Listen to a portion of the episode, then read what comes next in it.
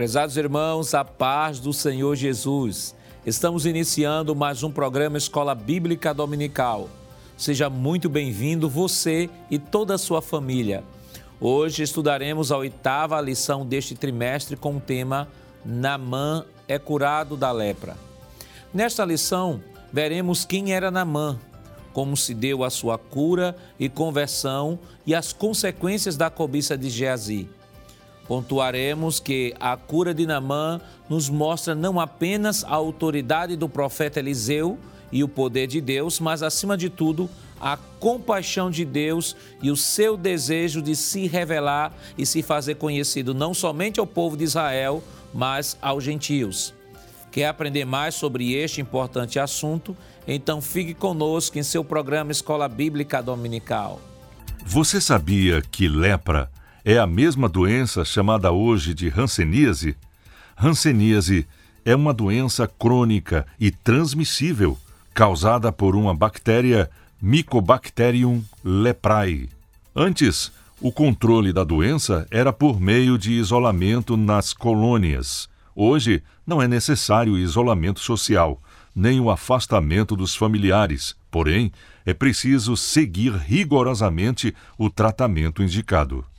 Vejamos o que nos diz o nosso texto áureo. Então, desceu e mergulhou no Jordão sete vezes, conforme a palavra do homem de Deus, e a sua carne tornou como a carne de um menino, e ficou purificado segundo o livro dos Reis, capítulo 5, versículo 14. A verdade prática nos diz: Deus não opera milagres necessariamente segundo as nossas expectativas. Ele faz da forma e no momento que lhe apraz. O objetivo geral de nossa lição é revelar que Deus deseja curar e salvar a todos. Os objetivos específicos da lição de hoje são três. Primeiro, relatar a busca de Namã por sua cura. Segundo, salientar o orgulho e a falta de fé de Namã. E terceiro, identificar a ambição de Geazi. A leitura bíblica em classe para a lição de hoje está no segundo livro dos Reis, no capítulo 5, versículos 1 ao 10, versículo 14 e versículos 25 ao 27. Acompanhe conosco. E Naamã, chefe do exército do rei da Síria, era um grande homem diante do seu senhor e de muito respeito, porque por ele o Senhor dera livramento aos Círios, e era este varão homem valoroso, porém leproso. E saíram tropas da Síria e da terra de Israel, levaram preso uma menina que ficou ao serviço da mulher de Naamã. E disse essa à sua senhora: Tomara que o meu senhor estivesse diante do profeta que está em Samaria, ele o restauraria da sua lepra. Então entrou Naamã e o notificou a seu senhor, dizendo: Assim e assim falou a menina que é da terra de Israel. Então disse o rei da Síria: Vai, anda, e te enviarei uma carta ao rei de Israel. E foi e tomou na sua mão dez talentos de prata e seis mil ciclos de ouro e dez mudas de vestes. E levou a carta ao rei de Israel, dizendo: Logo em chegando a ti esta carta, saibas que eu te enviei Naamã, meu servo, para que o restaures da sua lepra. E sucedeu que, lendo o rei de Israel a carta, rasgou as suas vestes e disse: Sou eu Deus para matar e para vivificar, para que este envie a mim para eu restaurar a um homem da sua lepra? Pelo que deveras notai, peço-vos, e vede que busca ocasião contra mim. Sucedeu, porém, que ouvindo Eliseu, homem de Deus, que o rei de Israel rasgara as suas vestes, mandou dizer ao rei: Por que rasgaste as tuas vestes? Deixa ouvir a mim, e saberá que há profeta em Israel. Veio, pois, Namã com os seus cavalos e com o seu carro, e parou à porta da casa de Eliseu. Então Eliseu lhe mandou um mensageiro, dizendo: Vai e lava-te sete vezes no rio Jordão, e a tua carne te tornará, e ficarás purificado. Então desceu e mergulhou no Jordão sete vezes, conforme a palavra do homem de Deus, e a sua carne tornou como a carne de um menino, e ficou purificado. Então este entrou e pôs-se diante de seu senhor. E disse-lhe Eliseu: De onde vens, Gease? E disse: Teu servo não foi nem a uma nem a outra parte. Porém ele lhe disse: Porventura não foi contigo o meu coração quando aquele homem voltou de sobre o seu carro a encontrar-te? Era isso ocasião para tomares prata e para tomares vestes e olivais e vinhas e ovelhas e bois e servos e servas? Portanto, a lepra de Naamã se pegará a ti e a tua semente para sempre. Então saiu de diante dele leproso, branco como a neve. Para comentar a nossa lição hoje, contamos com a participação do evangelista irmão Alessandro Barreto. Pastor irmão Alessandro. A paz do Senhor, pastor Nath Jackson. E contamos também com a participação do auxiliar e professor irmão Jonas Santana. Pastor irmão Jonas. Paz, Senhor, pastor Nath Jackson. Queridos irmãos, esta semana estamos estudando a lição de número 8, Namã é curado da lepra. Semana passada estudamos sobre o ministério de Eliseu, né? estudamos diversas, diversos eventos é, na vida de Eliseu, os milagres que foram realizados pelo profeta que havia substituído o profeta Elias no seu ministério. É, nós vimos que Elias ele foi tomado pelo Senhor, Eliseu agora assume o ministério profético no Reino do Norte. Semana passada estudamos especificamente uma lição sobre o ministério de, de Eliseu e esta semana, ainda com o profeta Eliseu, nós estamos estudando a lição de Namã é curado da lepra. Lembrando que o profeta Eliseu é o profeta que está profetizando no Reino do Norte. Estamos falando de um momento histórico onde Israel está dividido, o Reino do Norte e Reino do Sul, e o profeta Eliseu está profetizando no Reino do Norte. Então, irmão Alessandro, como é que a gente já pode introduzir esta lição que fala sobre Namã é curado da lepra? Pois não, pastor Nath Jackson. Eu penso que a melhor forma de iniciarmos esta lição é focarmos no principal nome, digamos assim, da narrativa, que é o próprio Naaman. É? Existem, claro, vários personagens envolvidos nesta história, o próprio Naaman, o profeta Eliseu, a menina que está servindo a esposa de Naamã, que vai ser um instrumento, digamos assim, para proclamar uma boa notícia, isso vai ser visto na lição. Existe a própria esposa de Naamã que dá ouvido ao que esta menina disse, acredita no que ela disse e leva a mensagem até seu esposo, porque se a esposa não acreditasse, Naamã não faria o que fez. Então a esposa também é alguém que está nessa história, nesse enredo. Os servos de Naamã que vai com ele, os soldados dele que aconselha ele a se submeter à orientação do profeta, o próprio rei da Síria, que manda presentes para o, o rei de Israel. Então, a história é muito rica. Mas eu penso, pastor, que o foco aqui é a pessoa de Naamã, que inclusive o nome Naamã é um nome muito comum, digamos assim, no contexto da Síria. O seu nome significa gracioso ou justo. É interessante a gente notar isso, não é? Notar isso, porque nós estamos falando aqui de um gentil, nós não estamos falando de um judeu. Nós não estamos falando de alguém que conhecia o Senhor do dos exércitos. Mas os seus pais, de forma curiosa, o batizam, não é? ou o batiza, melhor dizendo, por gracioso ou justo. E quando nós vamos para o capítulo 5, pastor Nath Jacques, versículo 1, a gente vê características deste homem muito acentuada, não é?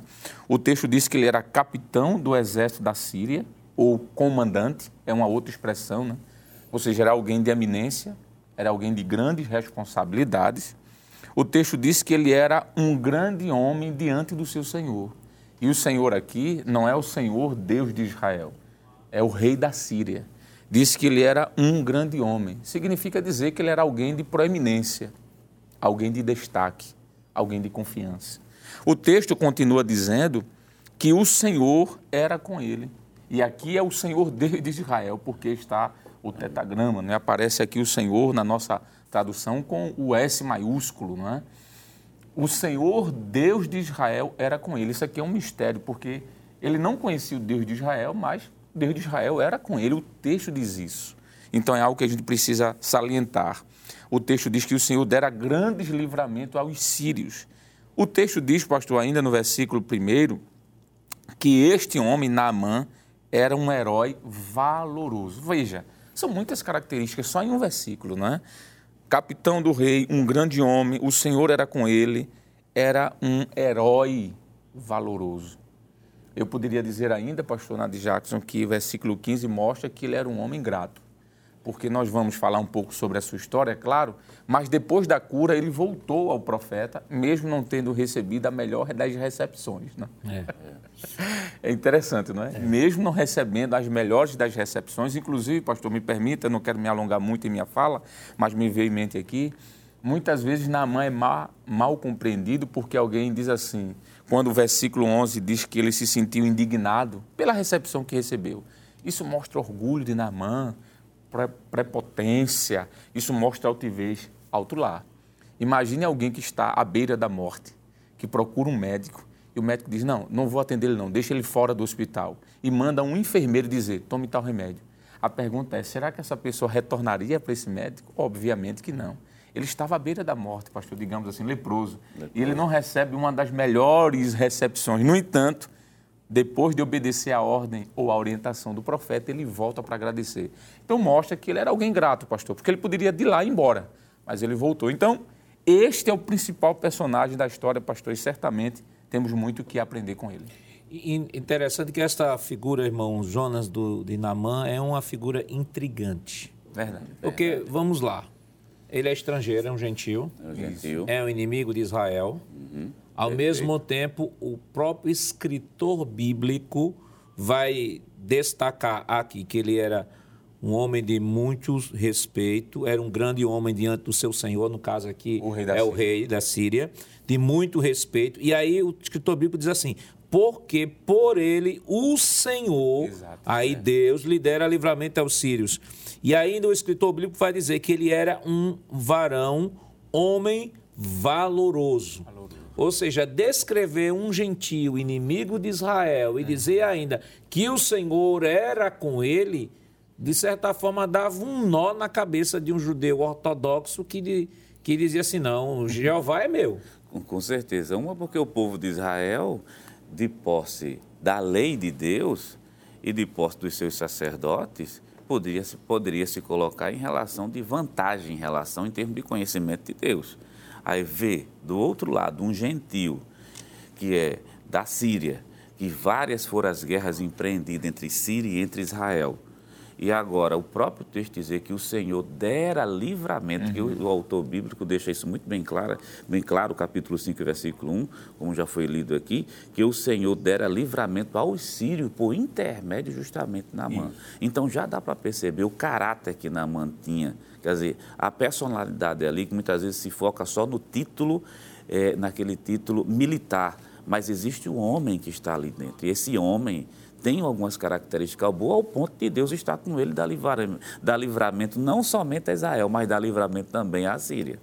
É, e aqui a gente já vê, de certa forma, irmão Alessandro, pois não, pois é um, um, recorte missiológico, né? Sim. Porque aí já vê, já mostra ao, ao que o texto é destinado, o texto Antigo Testamento é destinado ao judeu para o ensino. Isso. E aí o texto já vai dizer que Deus trabalhava em favor de um de um uh, de um chefe de exército, de um exército estrangeiro, um exército gentil, e que uh, uh, o segredo da vitória dele em relação ao livramento que Deus deu aos sírios estava exclusivamente na intervenção de Deus na batalha. Perfeito, pastor. É, essa aplicação que é feita, né, como o senhor usou a expressão muito bem colocada, um princípio missiológico, é possível sim extrair do texto de forma direta, não é, explícita, de forma estrito senso. Não fala aqui de um texto evangelístico, mas o princípio missiológico está assim por trás disso aqui. Primeiro, vamos lá. A lepra, na Bíblia, é um sinônimo do pecado, é um símbolo do pecado. Aponta para a situação em que o homem está diante de Deus, de impureza, não é? É, quando nós olhamos para diversos textos no Novo Testamento, nós vamos perceber isso, que assim como a lepra era uma doença que atingia o corpo do homem e deixava-o distante da sociedade, distante do convívio, o pecado fez isso, colocou o homem distante de Deus. Então esse homem é leproso. Espiritualmente falando, ou simbolicamente falando, representa o um homem no pecado. Mas ele é curado. Então fala da graciosidade de Deus, da ação de Deus em ir até um gentil. Detalhe, gentil, não é? O, o texto diz que o próprio Jesus, quando escreve Lucas escreve no capítulo 4, versículo 27, e diz que em Israel haviam muitos leprosos que não foram curados. E Naamã foi. Então mostra que Deus não tem uma preferência apenas em alcançar judeus. Não. Não existe uma pré-eleição de Deus, uma predestinação em um povo. Não. Existe o amor de Deus para todos, judeus e gentios. Segundo, terceira coisa aqui, nós vamos ver alguém que estava distante de Israel, mas que o Senhor já agia por ele, mesmo sem ele saber. Faz-me lembrar, pastor, que o, o, o escritor aos Hebreus disse que, mesmo sem que soubéssemos, já havia uma ação de Deus para a salvação daqueles que nem o conheciam. É? Então, veja, Há uma ação missiológica, sim. Há um desejo de Deus de alcançar esse povo, sim. E quando Naamã, pastor, volta para a Síria, certamente outros foram alcançados por essa mensagem. Né? Certamente alguém disse, rapaz, Naamã foi alcançado pelo Deus de Israel. E mais na frente nós veremos de que ele faz confissão pública disso. Naamã vai dizer, olha, a partir de agora, versículo 17, disse Naamã, se não queres, deixe a este teu servo uma carga de, uma carga de terra que baste para carregar duas mulas, porque nunca mais, veja a palavra de Naamã, oferecerá este teu servo, está se referindo ele mesmo, holocausto, nem sacrifício a outros deuses, senão ao Senhor. Então houve um alcance, sim, espiritual. Então podemos dizer que há um princípio missiológico, com certeza, nesse texto, pastor. Eu, eu, eu lembrei agora de um texto é, de Lucas, capítulo 4, certo. Quando o Senhor Jesus está na. A Bíblia nos diz, versículo 14. Uhum. Então, pela virtude do Espírito, voltou Jesus para a Galiléia e sua fama correu por todas as terras em redor.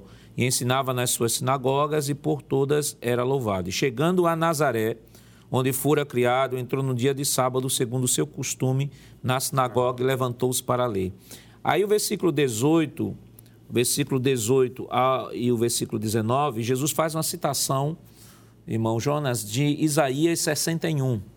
É, e o texto diz: O Senhor Jeová é sobre mim, pois que me ungiu para evangelizar os pobres, enviou-me a curar os quebrantados de coração, a pregoar a liberdade aos cativos, dar vista aos cegos, pôr em liberdade os oprimidos e anunciar o ano aceitável do Senhor. Aí, neste dia, nesse versículo, versículo 20 diz: Cerrando o livro e tornando a dá-la ao ministro, assentou-se, e aos olhos de todos da sinagoga estavam fitos nele. E ele diz: Hoje se cumpriu esta, esta escritura em vossos ouvidos. Mas mais embaixo, quando ele, o povo já começa a olhar, né? Porque ele ali automaticamente ele está dizendo que aquele texto estava se cumprindo nele. Né? Ele estava se apresentando como Messias. Aí o versículo versículo 27, né? E muitos leprosos haviam em Israel, no tempo do profeta Eliseu, e nenhum deles foi purificado senão Namã o Ciro. Veja, Namã o Ciro. Aí, e todos na sinagoga, ouvindo estas coisas, se encheram de ira. É, é justamente essa questão, esse princípio missológico aqui, né? Jesus deixa claro aqui que ele veio para libertar, por evangelizar os pobres, curar os quebrantados de coração, mas ele diz: olha, essa essa, essa missão que eu recebi não foi só uma, uma missão interna corporis. Exato. É, foi uma missão que abrangia todos os povos.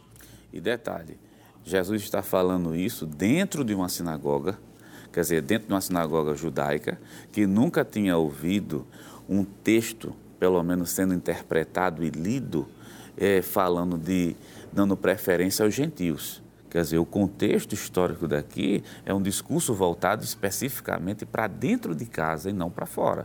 Então, quando Jesus chega e ainda diz duas coisas que chocam. Primeiro, esse texto está se cumprindo em mim. Quer dizer, nenhum rabino, nenhum sacerdote abriu a boca para dizer: esse texto refere-se a mim, eu sou o Messias. Então, Jesus se apresenta como sendo o Messias dentro de uma sinagoga e depois ainda diz que o Messias não veio somente para Israel, quebrando justamente aquele paradigma que já existia na mente na, naquela, naquela população do século I e dizendo de maneira muito clara: eu sou Messias também de outro. Lembra do caso de Namã? Namã era Ciro. Quantos aqui, quantos leprosos não tinha? E por que somente o Ciro? É Deus dizendo o seguinte: eu sou o Messias, não somente vocês, mas Messias do mundo. É o recorte missiológico, o princípio, como o evangelista Alessandro mencionou aqui, que a salvação é destinada para todos. Irmão Alessandro, agora nós falamos um pouco né, desse princípio missiológico, dessa história maravilhosa e bonita, né, Ninamã, e o que é que a gente já pode adiantar mais sobre a lição desta semana? Pois não, pastor. É, já foi falado sobre a questão da lepra, foi falado sobre Naamã, mas o texto, é como o senhor falou, é muito rico e aqui aparecem outros personagens.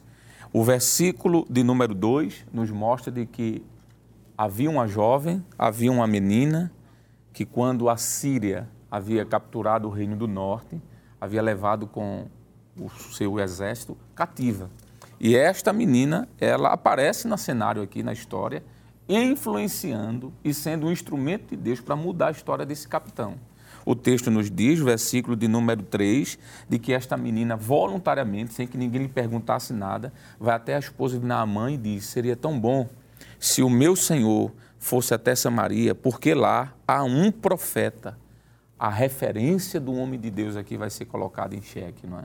Há um profeta. E aquela menina sabia de que o profeta, o homem de Deus, era alguém que tinha condições plenas de intervir naquela história. E aqui, pastor, o tempo já está concluindo esse primeiro momento, então eu tenho que ser objetivo.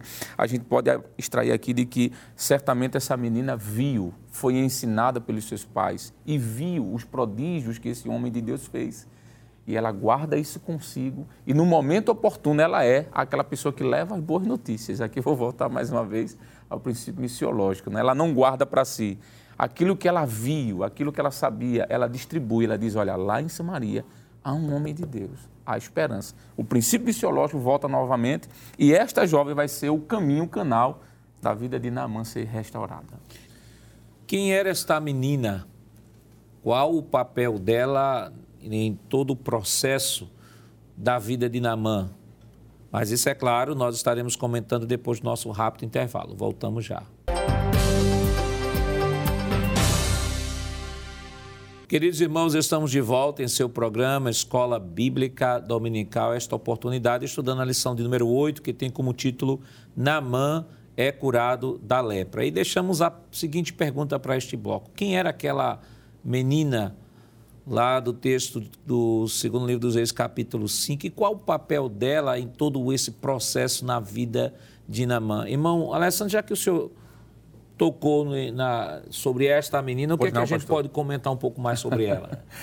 Muito bem, pastor. É, ela é uma menina anônima, não é? E aqui tem um princípio maravilhoso, que para ser instrumento de Deus, a gente não precisa ser reconhecido por ninguém. Isso. É. Podemos até ser anônimos, mas estamos sendo influenciadores, não é? Esta menina é uma menina anônima, pastor, a gente não sabe quem é, apenas a Bíblia diz que em uma das batalhas entre a, a Síria e Israel, cuidado para não confundir com a, a Síria, né? Síria. É, esta menina é levada como escrava e fica a serviço da mulher de Naamã. E o que eu acho muito bonito aqui, pastor, é que esta jovem judia, ela poderia estar com o coração magoado e dizer: Eu estou aqui presa, poderia estar na minha terra eu vou ficar em silêncio e não vou dizer nada. Que Naamã morra. Ela poderia, de repente, fazer isso. É um pouco parecido com o que aconteceu com o coração de Jonas, não? É. Seu xarave, professor. É, Jonas. o profeta Jonas, indignado pelo que a Síria tinha feito, disse: Eu vou levar essa palavra, não. Deus manda ele a Nínive, capital da Síria. E ele disse: Eu vou fazer o que lá? Eu vou para outro lugar, que a Síria se acabe, digamos assim coração machucado, muito patriota demais, e ele disse: Eu não quero levar essa mensagem salvadora. Mas essa menina, pastor anônima, ela faz o contrário de Jonas.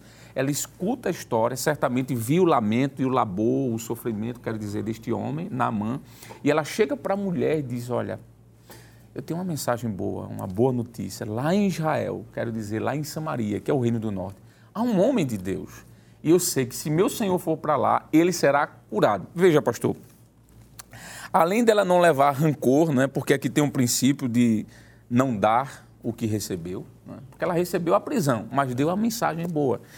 Ela tem uma mensagem influenciadora, essa, essa menina anônima, ela diz, olha, se ele for, ele será curado. É muito bonito isso aqui, pastor. Ela tinha convicção, ela tinha certeza disso.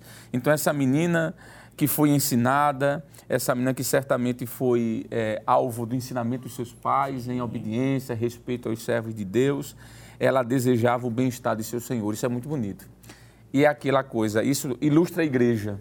Muitas vezes, pastor, a igreja é cativa, a igreja é perseguida, a igreja é maltratada, mas a igreja leva a mensagem de boas novas.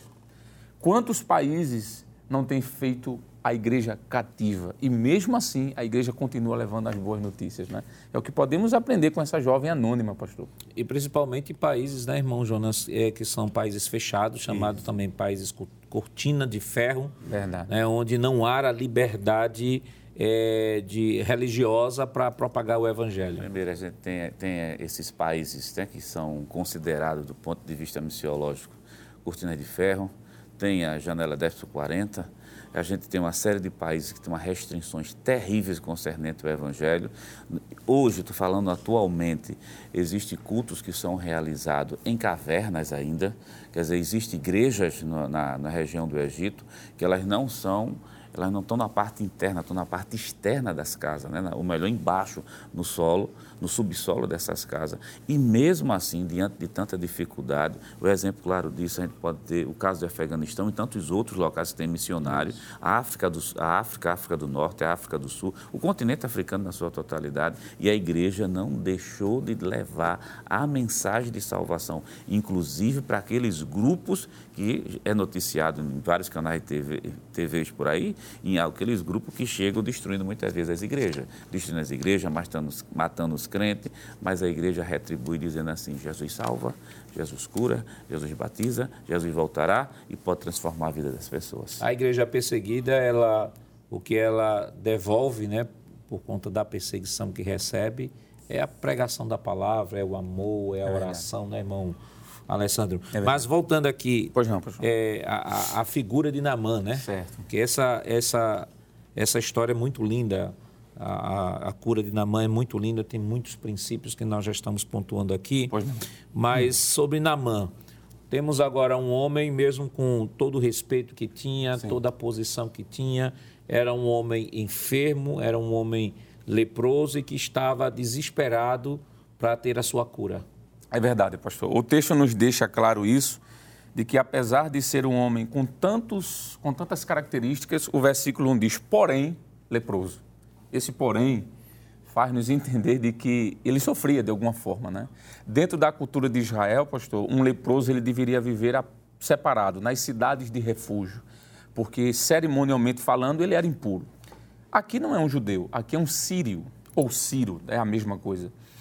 Então, isso não acontecia com ele. Ele vivia num, num convívio, tanto é que ele é comandante, ele é general, mas internamente ele sofria certamente de dores, no ponto de vista físico, mas também sentimental, é, é, é, emocional. Não é? Certamente ele se olhava, via aquela mancha no seu corpo, o mau cheiro, o odor, o mal cheiroso. Certamente ele sofria, pastor.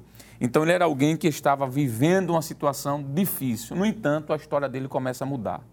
A mensagem que essa jovem leva à sua esposa influencia a esposa de Namã. Ela recebe essa mensagem e crer. Porque se ela não crer, pastor, se ela não cresce, melhor dizendo, ela não iria ao esposo. Depois que a sua esposa escuta, vai até Naamã. Naamã crê. Ele é influenciado. Veja, que a brasa, o fogo foi alcançando quem estava ao redor. Uhum. Naamã, a esposa é alcançada, consequentemente leva ao esposo. O esposo acredita nessa palavra e vai até o rei. Para ele ir até o rei da Síria, pastor, ele poderia sofrer penalidades aqui. Porque o rei da Síria poderia dizer: Naamã, tu és um comandante, alguém pagão, vamos dizer assim. Nós temos deuses aqui e até um povo menor do que nós, que está escravizado por mim, pedir socorro a ele. Mas a mensagem daquela jovem que alcança a esposa de Naamã, que alcança Naamã, pastor, vai alcançar o rei da Síria. Tanto é que o versículo de número 5 diz: Então o rei da Síria disse: Vai, anda, e enviarei uma carta ao rei de Israel.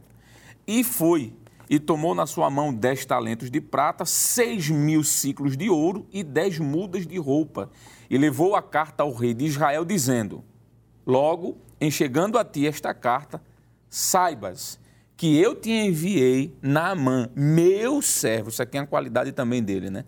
Para que o cures de sua lepra. Parece que o rei não entendeu muito aqui, pastor, a mensagem, porque a mensagem não era para o rei, isso. era para o profeta. Mas mesmo assim, pastor, ele envia esses presentes para o rei, não foi para o profeta, é interessante aqui, mas ele faz isso porque ele foi inflamado pela mensagem daquela jovem. E assim acontece. Naamã vai, e o texto, certamente os senhores estarão aí comentando sobre isso, vai até o rei, e o rei também é influenciado de alguma forma. Então, é um princípio maravilhoso aqui, né? De que a mensagem vai alcançando os corações e vai fazendo fluir a história de Naamã. Porque, querendo ou não, irmão Jonas, é, ele como o segundo, né? Porque ele era é, é um é, chefe do exército do rei da Síria, né? De repente ele entrasse no território de Israel. Pois é. Ainda que fosse falar com o profeta, de repente, como é que o rei ia interpretar isso? Uhum. Podia dizer, não, ele está invadindo Israel, com ele está se macumunando. Aí o rei disse, não, vou fazer o seguinte, vamos de rei para rei, rei, rei. E depois o rei lá resolve o que é que, como é que ele vai resolver teu problema. Verdade, que, é um, que, é, que era um princípio militar que existia. É. Porque, por exemplo, você pega um, é um homem que está precisando de uma cura, que, como foi bem falado aqui pelo ministro Alessandro, o que não falta na Síria são deuses. Quer dizer, você tem vários deuses na Síria. Outra coisa, é, são nações inimigas. E simplesmente eu vou pedir ajuda ao meu inimigo pegar o meu melhor, o melhor general que eu tenho aqui, comandante do meu exército, para pedir ajuda ao inimigo, aquele que combate tanta gente. Isso é uma coisa contraditória muito grande. Aí o que é que acontece? Aí você vê o rei dizendo: pronto, vamos fazer o seguinte: primeiro vai a carta. Aí vai uma carta de rei para rei, para depois ir ser acompanhado de Namã. Aí, por incrível que pareça, quem não entende aqui a situação é o rei de Israel. Porque o, o, o, rei da Síria sempre manda a carta. Quando a carta é lida pelo rei de Israel, o rei de Israel diz: não. Ele está achando que eu sou o quê? Que eu sou Deus? É. Para restaurar a vida dele? Ele está achando, por exemplo, que eu posso restaurar a sua saúde? O versículo número 7 diz assim, capítulo 5, versículo 7. E sucedeu que, lendo o rei de Israel a carta, rasgou suas vestes e disse: Sou eu Deus? Para matar e para vivificar, para que este envie a mim para eu restaurar um homem de sua lepra, pelo que deveras notar, peço e ver que ele busca ou buscar ocasião contra mim. Quer dizer, qual é o entendimento do rei? Ele vai querer a guerra. Mas lembre que o presente que foi, foi mencionado aqui não vai diretamente para é, Eliseu, vai justamente para o rei. É. E um outro detalhe aí que eu acho interessante é o seguinte: ele diz assim, olha, ele manda para eu fazer uma coisa que eu não tenho condições de fazer. Então, o, o que é que ele vai querer com isso? Ele está criando ocasião uhum. para que Naaman chegue aqui, de fato não seja curado, volte não curado e de repente com esse com esse motivo dizer assim, para você não atender o meu pedido, pedido e por conta disso criar uma guerra, criar uma situação por conta da cura. E o que é interessante, Deus é tão maravilhoso, irmão Alessandro, que a Bíblia diz, versículo, no desespero do rei, o profeta estava junto ali, ouvindo toda a situação, e o texto diz, versículo 8: Sucedeu, porém, que ouvindo Eliseu, o homem de Deus, que o rei de Israel rasgara as suas vestes, mandou dizer ao rei: Por que rasgaste as tuas vestes? Deixa eu vir a mim e saberá que há profeta em Israel. É a ocasião que Deus que Deus cria para manifestar a, a, o poder de Deus por meio do profeta Eliseu, não só para o rei da Síria, mas para o próprio rei de Israel. Sem sombra de dúvida, pastor. E assim, se o senhor me permite é, é, é fazer mais uma vez o link, é, a priori, quando eu disse que o rei parece que não entendeu, eu quero até aproveitar e fazer essa correção em minha fala aqui. É, a ideia realmente é esta, de que um rei mandava é, presentes para outro rei, não é? Um sinônimo de paz, de acordo comercial e etc. No entanto, o texto do versículo 6 deixa claro de que o rei da Síria entendeu de que esta cura estava no rei de Israel. Porque ele disse assim: para que você cure ele da lepra. Não. Por isso que o rei rasga a roupa, porque ele sabia que nele em si não tinha nada. A sorte dele é que o profeta soube da história e o profeta diz: mande voltar. Diga a ele que há rei, há Deus, quero dizer, em Israel. Ele será curado. E é neste momento que a história vai tomar o rumo, digamos assim, lá do início da mensagem da moça. Porque é o seguinte: tem o emissor da mensagem, tem o receptor e tem o caminho que a mensagem percorre. Só que esse caminho, ela pode é. haver, pastor, em algum momento, um distúrbio. Eu não sei se foi a esposa quem não entendeu. Eu não sei se foi Naamã que não entendeu ou se foi o rei. Em algum momento a mensagem foi turbada. Mas há uma correção aqui, porque a ideia era chegar ao profeta. Lá no início a moça diz: tem um profeta Israel, não foi um rei, tem um profeta. É. Bom, o que acontece é que ele rasga as roupas, o rei chega para Naamã e diz: olha, vai lá, lava-te. Só que esta mensagem alvissareira, pastor, essa notícia boa, tem uma recepção bem diferente. Porque o texto diz, vendo, versículo 9, veio, pois, Naamã com seus carros e com seu carro e parou à porta de Eliseu. Então Eliseu lhe mandou um mensageiro dizendo, vai, lava-te sete vezes no Jordão e a tua carne, versículo 10, será curada e ficarás purificado. Mas o versículo 11 diz, porém, Naamã ficou muito indignado e se foi. Mas, pastor, eu queria aproveitar essa oportunidade, se o senhor me permite, e fazer aqui uma contradefesa em relação a, a Naamã, né? Às vezes, Namã é alvo de uma exposição um tanto quanto preconceituosa, no sentido de dizer, olha, isso aqui foi orgulho de Namã, isso aqui foi, foi altivez de Namã. Mas espera aí, será que foi isso mesmo? Volto a dizer aquela fala, pastor, do início. Imagine alguém que está prestes a morrer, vai em busca de socorro e alguém recepciona-o friamente. Nem olhou para ele, não quis nem ver quem era. Disse, vai lá e dá um recado. Diga-lhe que vá no Jordão. A pergunta é: será que isso não provocaria nele uma indignação, como está no versículo de número 12? Ele diz: olha, lá tem o rio Abana, tem o rio é, Farpar, são rios de águas limpas. Eu viria para aqui para um rio de águas turvas.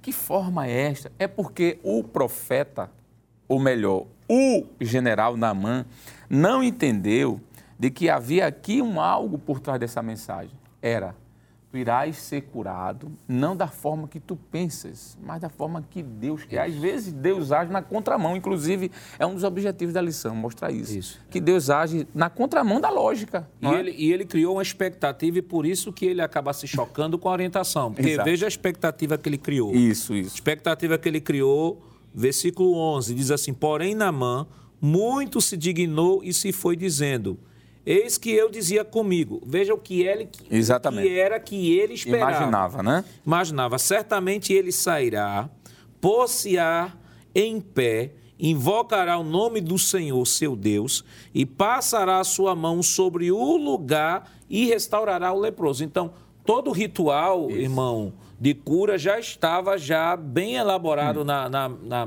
mente de, de, de Namã e dizia assim: Olha, eu vou chegar lá, ele vai chegar diante de mim, ele vai orar ao Senhor, seu Deus, vai pôr a mão sobre o lugar da, da enfermidade e vai curar. Só que. Ele foi frustrado. Ele foi frustrado porque a orientação foi na contramão de tudo que ele estava imaginando. Ele já tinha um ritual bem, muito certinho na cabeça dele. O versículo 11 é bem emblemático, porque o, o, o, versículo 11 diz o seguinte: ele vai ficar de pé. Veja o passo a passo que já estava na cabeça da mãe, que já reflete a cultura não de Israel, mas a cultura da Síria. Então ele achava que seria de acordo com eram os deuses pagãos. Ele não tem, até o evangelista Alessandro mencionou logo no início do bloco, que ele não conhecia o Deus de Israel. E realmente isso aqui demonstra tanto que ele não conhece o Deus de Israel, que ele já está tudo programado na cabeça dele. No versículo 11 ele diz assim: ele vai ficar de pé, passear de pé, vai invocar o nome do seu Deus, passará a mão no lugar onde está a lepra e vai restaurar o, o leproso e está tudo resolvido. Fica de pé, invoca o seu Deus, quer dizer, é aquele ritual que ele esperava que fosse feito a Síria. É isso que ele se frustra. É quando chega no território de Israel, aí vem essa questão da recepção, que Eliseu, profeta, homem de Deus, quando está lá, diz assim: é, vai lá e manda ele para o Jordão, mas vai lá e manda ele para o Jordão. Aí ele começa a reclamar, porque ele diz, bem, em, no Jordão, lá na Síria tem dois rios, né? por sinal, os dois nascem no Líbano, que são os rios mais bonitos que tem de águas limpas. E o Jordão, que a gente fala tanto, mas é bom mencionar que o Jordão tem suas partes bonitas, mas também tem água turva e suja Quer dizer, tem, há momento que o rio é largo, há momento que o rio é, é fino. Ele disse, é nessa água daqui eu vou, porque lá tem o melhor. Então, é essa a frustração. Primeiro, a gente tem um padrão do mundo que já está na cabeça dele, que é o padrão do. é um ritual sírio. Aí, quando chega aqui, ele vai ter que se adaptar com outro ritual. E ele faz assim, na, na mente dele, irmão, irmão Alessandro, rio por rio. Rio por rio. então é melhor os rios do Líbano. É, é, verdade, é bem difícil.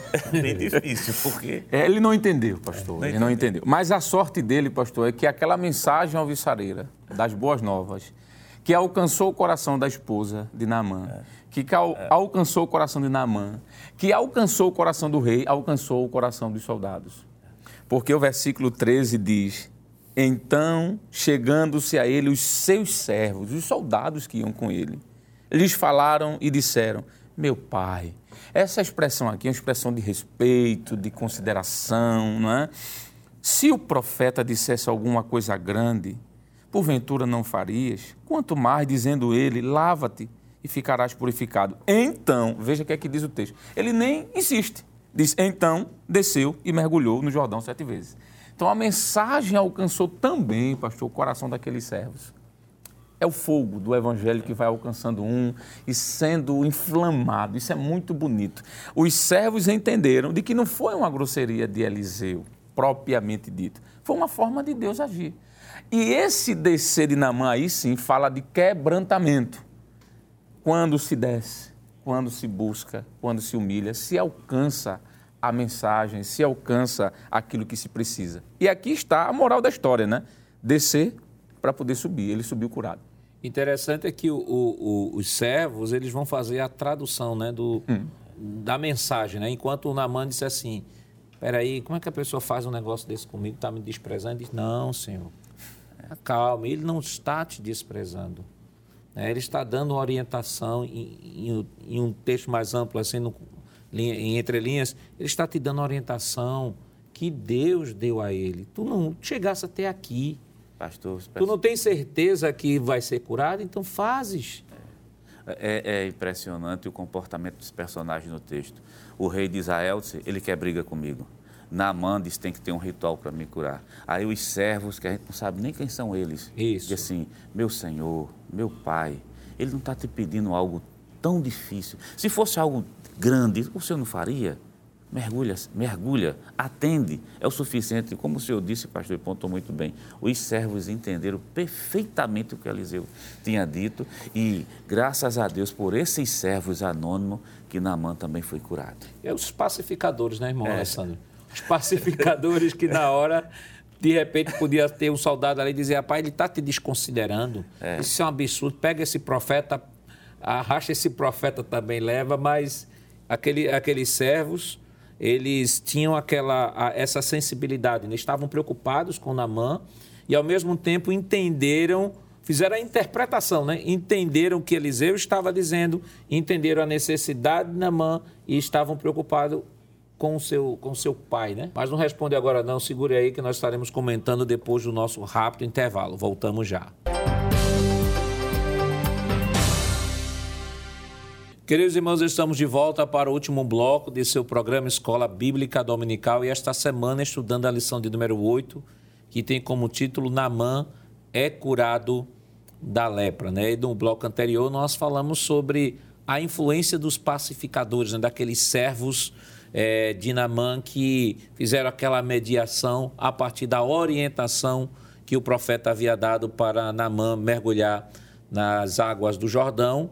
Orientação esta que Namã fica reticente porque as águas do Jordão não eram as melhores águas, né? É, lá de onde ele vinha, os rios uhum. do Líbano eram infinitamente melhores, né, irmão? É verdade, pastor. E a sua palavra sobre a questão dos pacificadores é muito, é muito boa. A Bíblia diz que a palavra dita ao seu tempo é como maçãs de ouro em salvas de prata. Uma palavra, ela pode tanto apaziguar uma situação e amenizar, quanto pode provocar uma guerra. Se estes soldados dissessem, meu senhor, a tua honra foi ferida, e tu não pode sair daqui desse jeito, o profeta nem te recebeu, nem sair ele saiu.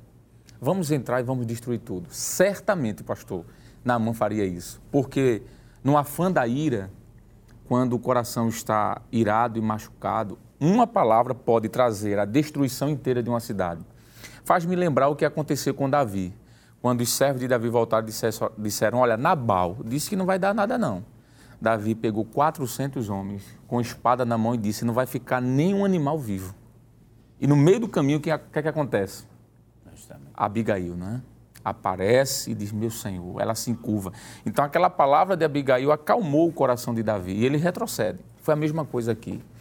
Esta palavra, pastor, como é bom um conselho sábio. Isso mostra que um conselho sábio, quando você dá ouvidos a um conselho sábio, a história muda.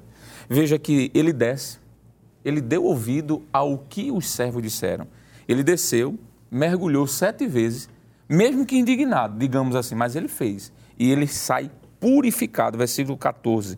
E tornou-se a sua carne como de uma criança, um bebê, sem nenhuma mancha, sem nenhuma ruga e ele foi curado. E essa palavra, pastor, veja como uma palavra, ela muda toda a história. Foi algo tão maravilhoso que o versículo 15 diz: Então voltou ao homem de Deus e com toda a sua comitiva, e chegando, pôs-se diante dele e disse: Agora Namã, agora Eliseu atende Namã pessoalmente, é porque há tempo para tudo, não é? Hum. Eis que agora eu sei em toda a terra que não há Deus. Veja como uma palavra muda a história, né? Deus, senão Israel. Agora, pois, peço-te que aceites uma bênção do teu servo. Ele se coloca como discípulo de, de Eliseu, teu servo, teu filho. E o texto nos diz de que, porém, ele disse: Vive o Senhor, em cuja presença estou, que não aceitarei.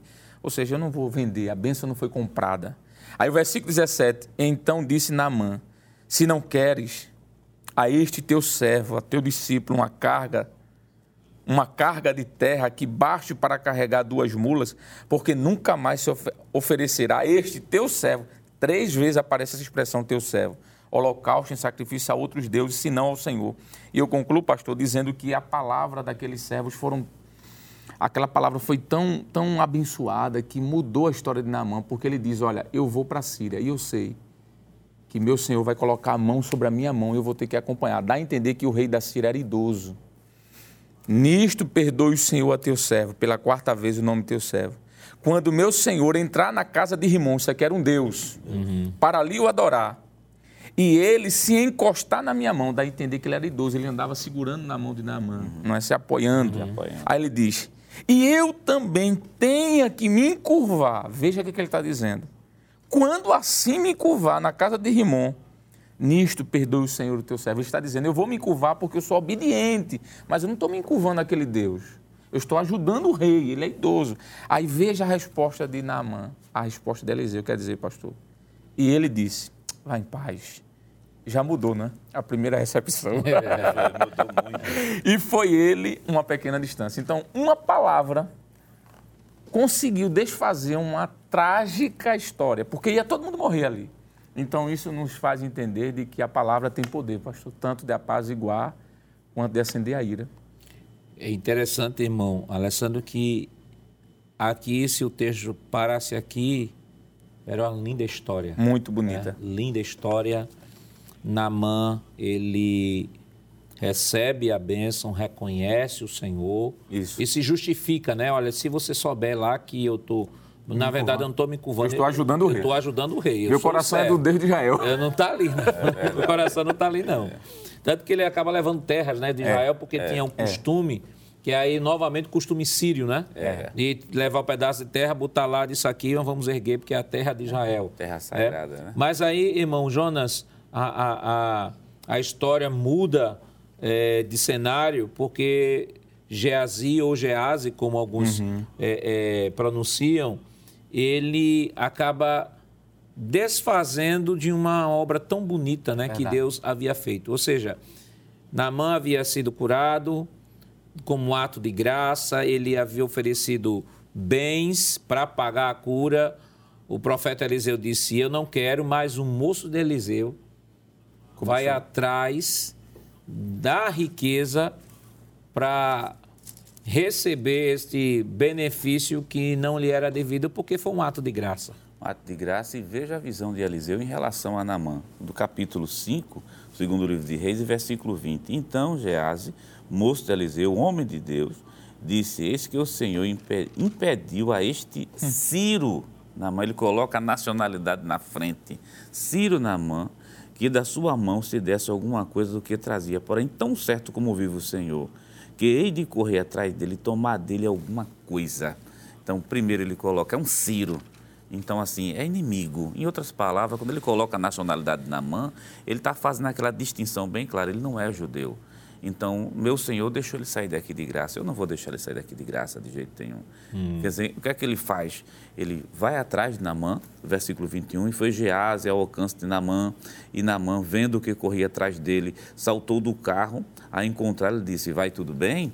Versículo 22, ele disse, tudo vai bem, meu Senhor, tudo vai bem. Meu Senhor me mandou dizer, aqui a gente já tem uma mentira, né? É a primeira coisa que Gease faz é mentir. Esse que agora mesmo vieram a mim dois jovens dos filhos dos profetas da montanha Efraim, dá-lhe, pois, um talento de prata e duas mudas de veste, e disse Tamã, ser servido, tomar dois talentos, instou com ele e amarrou dois talentos de prata em dois sacos, com suas mudas de veste, pôs-la sobre dois dos seus moços, os quais o levaram diante dele. Chegando ele à altura, tomou das suas mãos e o depositou na casa e despediu aqueles homens e foram-se. O versículo 25. Então ele entrou e pôs-se diante do seu senhor e disse-lhe Eliseu, de onde vens, Geazi? Ele disse, teu servo não foi a lugar nenhum. Mentiu de novo. Ou a parte nenhum. E outra, mentiu novamente. Mentiu para Namã, no nome de Eliseu, e agora mente para o próprio Eliseu, Quer dizer, a história seria muito bonita se não tivesse esse evento trágico. O que é que está revelando aqui em, em, em Gease? Primeiro, a questão da nacionalidade, de impor a nacionalidade, dizer ele é inimigo. E depois, e depois você aproveitar da situação que ele vivenciou ali e ver o lado materialista que está florando ali. Que o materialismo está florando em Gease. Eu vou pegar, eu quero esse talento de prata. Veja que ele mente, pega o talento de prata e deixa dentro de casa, mas não diz nada, Eliseu. Verdade. Eu, eu mais, eu acho que o mais trágico aqui, irmão Alessandro, claro que uhum.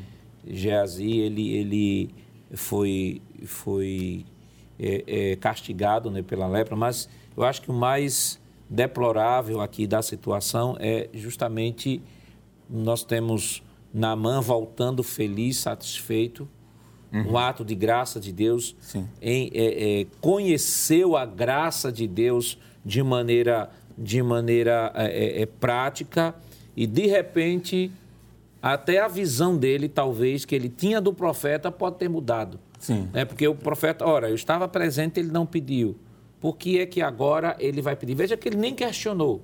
Ele pagou. Então, aquilo que talvez na mente de, de Namã tivesse é, é, impactado como um ato de graça, porque ele não recebeu os meus presentes, mas ele me deu uma coisa que dinheiro nenhum poderia me dar. E de repente chega o servo dele para pedir. Então, o que é que deve ter ficado na cabeça de Namã com relação ao profeta Eliseu e, sobretudo, ao Deus de Israel, né? Pois é, pastor. E aí, provavelmente se justifique a penalidade que foi dada a Gease, né? Porque, como o senhor falou, a história encerra, não se volta mais a falar sobre Naamã, talvez essa imagem, digamos assim, tenha ficado, porque Naamã, ele não vai comprar a bênção, mas ele vai agradecer a bênção. Isso. Porque ele não oferece presente ao profeta antes da cura, ele oferece depois. Então não é uma compra, é uma gratidão. Eu vejo assim, pastor. Ele foi agradecer, toma aqui, meu senhor. Ele disse: não, não, não quero, porque foi graça de Deus, não foi barganha. Tudo bem. Gease vai lá, intercepta-o, mente, como foi dito, e ele pode ter ficado com essa dúvida, mas ele não disse que não, ele não é um homem de Deus, mas já que ele é um homem de Deus, ele pode ter mudado de ideia. Mas é possível que ficasse essa imagem negativa, e é por isso que a penalidade, pastor, é tão dura. Eu confesso ao senhor que eu estava em off conversando com o professor e compartilhei com ele, não foi assim, amigo? Foi. De que eu achei, eu, quando eu olho assim para esse texto, eu acho tão dura a pena, porque a pena é, por conta da tua mentira, tu ficarás leproso e toda a tua família para sempre. O versículo nos diz isso ali. O versículo 26 diz de que o profeta diz a ele que ele recebeu de Naamã é, prata, roupa, olivais, vinhas, ovelhas, boi, servos e servas. São sete tipos de coisas. Dá a entender de que não foi o mesmo presente que foi entregue ao rei de Israel. Isso aqui é outro presente. O rei de Israel recebeu o presente que o rei da Síria mandou. Só que aqui o, o, o, o Geazi recebe outros presentes, pastor. Veja que entra servos, bois, servas. E o profeta diz: por causa disso, versículo 27. Portanto, a lepra de Naamã se pegará a ti e a tua descendência para sempre. A pergunta é: o que é que a descendência tem a ver com isso? É para que ficasse um marco em Israel de que não se usa o nome do Senhor em vão. E para que ficasse a lição de que a mentira tem um alto preço. Então, infelizmente, pastor, realmente isso acontece. É possível que na cabeça de Amã tivesse ficado esse pensamento, mas eu penso que essa notícia chegou lá na Síria. Aquele servo mentiu e por isso ele morreu e toda a sua família. E aí, na cabeça de Amã tenha sido desfeito aquilo que ele mentindo construiu. É possível. É, irmão Jonas, que lições a gente pode extrair daqui para poder estar orientando o professor que nos acompanha neste momento? O professor da escola dominical tem algumas lições que são de extrema importância, né, que é, vamos dizer, a parte prática, é a aplicação. Em primeiro lugar, a questão de descer. É, é, Namã, ele precisou descer. Descer até o Rio Jordão, se desfazer daquele sistema que ele tinha na sua cabeça sobre daquele ritual mundano e entender que na igreja a coisa funciona de maneira bem diferente. Quer dizer, ele veio todo programado, mas a forma de Deus trabalhar é totalmente outra. Outra coisa, ele precisava descer sim, e é descendo que realmente se encontra as bênçãos de Deus. Então é a segunda lição que o professor da escola dominical tem que deixar claro. E sobre Geazi, é bom deixar claro uma coisa a mentira tem consequências terríveis e principalmente quando se usa o nome de Deus. Veja que Gease, no capítulo, de número, capítulo 5, versículo 21, ele cria uma história realmente bonita. Nesses dois jovens vieram aqui da tribo, da tribo da montanha de Efraim, me dá veste, me dá coisa para ele. E era tudo mentira. Mentira tem consequências terríveis, não somente para a pessoa, mas também para toda a descendência. Bom, Alessandro. Pois não, pastor. A graça de Deus. Eu acho que a lição maior que temos aqui é aprender isso. Para não terminar com um aspecto negativo, falando de Geazi, voltando sobre Naamã. Apesar de estar condenado, entre aspas, ele busca e é alcançado. Então, a graça de Deus é assim, mesmo merecidamente, aquele que busca, encontra, e com certeza isso pode ser aplicado na vida daqueles que nos escutam. Queridos professores, a história de Namã demonstra não só o poder de Deus e a sua graça redentora, mas também o seu juízo contra o pecado. A narrativa destaca a verdade de que a graça e a salvação divinas não se limitam a Israel, mas também a todos os gentios, ou seja, os não israelitas. A lição de hoje nos advertiu acerca dos perigos da avareza e do apego aos bens materiais. Que Deus continue lhe abençoando em nome de Jesus. Chegamos ao final de mais um programa Escola Bíblica Dominical. Hoje estudamos a oitava lição com o título Namã é curado da lepra. Na próxima semana estudaremos a nona lição com o tema O reinado de Joás. E esperamos contar mais uma vez com sua audiência. Obrigado por sua honrosa companhia e até o próximo programa. Que a graça do nosso Senhor Jesus Cristo, amor de Deus, nosso Pai, a comunhão do seu Santo Espírito estejam com todos hoje para todos sempre. Amém.